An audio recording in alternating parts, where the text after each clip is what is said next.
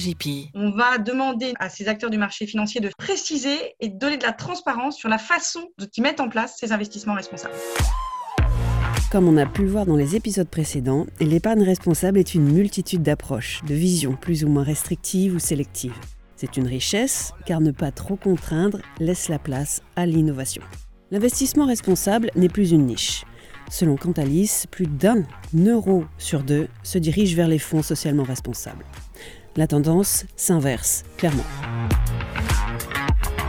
En 2020, le député Alexandre Holroyd a rendu un rapport sur la finance verte. L'idée de ce rapport était d'aller à la recherche des meilleures pratiques en matière de finance verte.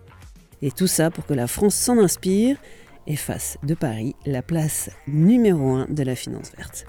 Et en faisant ce travail, eh bien, il a fait le constat de trois choses. Le premier, c'est que la finance durable semble être l'avenir de la finance, entre guillemets, que la finance est en train de s'orienter graduellement vers euh, devenir dans son ensemble une finance plus durable. Le deuxième, c'est que derrière cette transition euh, se cachent des questions assez fondamentales de financement de l'économie, financement de l'économie verte, de souveraineté euh, du financement de notre économie. Et le troisième, c'est qu'évidemment, derrière ces deux sujets se cache une question de compétitivité pour la place de Paris et pour les acteurs euh, français euh, du financement au sens large, c'est-à-dire l'assurance, la banque, euh, les fonds, etc. Alors c'est sûr que le manque de normes, de cadres, peut jeter le trouble dans l'esprit des épargnants. finalement, la question que tout le monde se pose est comment savoir si un produit d'épargne responsable l'est vraiment? Eh bien, c'est justement pour cette raison que l'AMF, l'autorité des marchés financiers, est intervenue pour mettre fin à ce qu'elle considérait comme du greenwashing. L'argument responsable était souvent mis en avant pour vendre sans trop de fondement.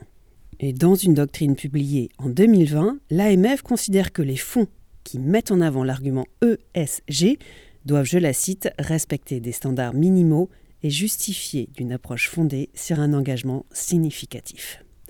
Avec cette doctrine, elle met fin à un flou, mais surtout, elle cadre les choses. Dire qu'on fait de la finance responsable ne suffit pas, il faut le prouver.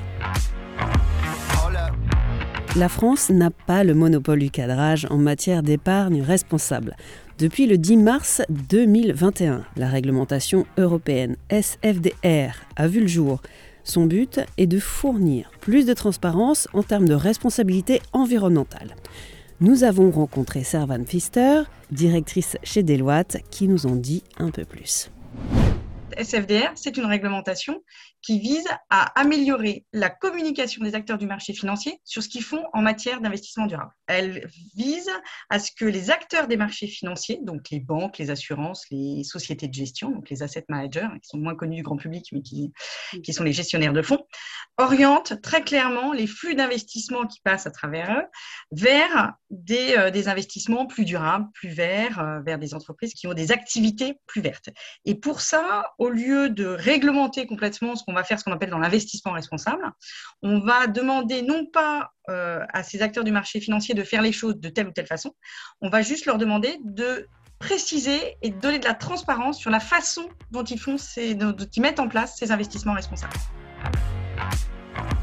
En fait, dès janvier 2022, il sera possible de connaître le niveau d'engagement de chaque fonds en matière d'ESG. Et il y a trois niveaux d'engagement. Tout d'abord, ceux qu'on appelle les articles 6. C'est ceux qui n'ont pas de politique d'investissement responsable engageante, on va dire. Ça ne veut pas dire qu'ils font rien. Hein. Euh, ils peuvent faire des exclusions, ils peuvent faire des choses, et souvent ils vont le dire d'ailleurs, mais ils n'ont pas de politique vraiment engageante. Il y a un deuxième niveau d'engagement, l'article 8. On va retrouver là tous les, tous les produits qui ont finalement des stratégies un peu engageantes. Donc, ils vont faire un petit peu, pour essayer de schématiser, un peu au-delà de l'exclusion. Euh, soit ils ont des exclusions qui sont très marquées d'un point de vue sectoriel ou normative, soit ils associent aussi avec l'exclusion toute, une, méthodologie de notation ESG, par exemple, de leurs actifs. On trouve ça. Soit ils font ce qu'on appelle le best effort, donc euh, ceux qui vont sélectionner les actifs qui sont les plus euh, investis dans leur transition écologique, énergétique ou sociale, si on veut.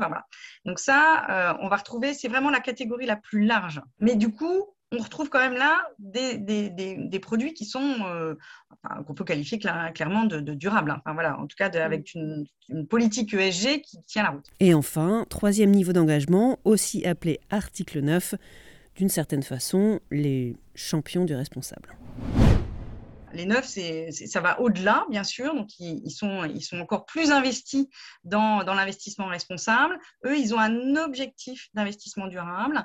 Donc, c'est à dire quelque part, il y a une espèce de promesse, alors entre guillemets, hein, avec toutes les précautions qu'il faut prendre avec ce terme-là, mais euh, qui est faite à l'investisseur d'atteindre un objectif de, en matière soit environnementale, soit sociale, soit de gouvernance.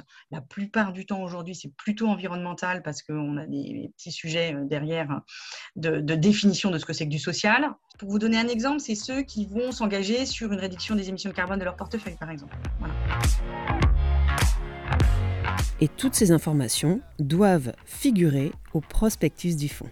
Le but ultime de cette réglementation est d'offrir plus de transparence pour aider les épargnants à comparer les produits entre eux et donc développer les offres. Mais revenons au rapport du député Alexandre Holroyd.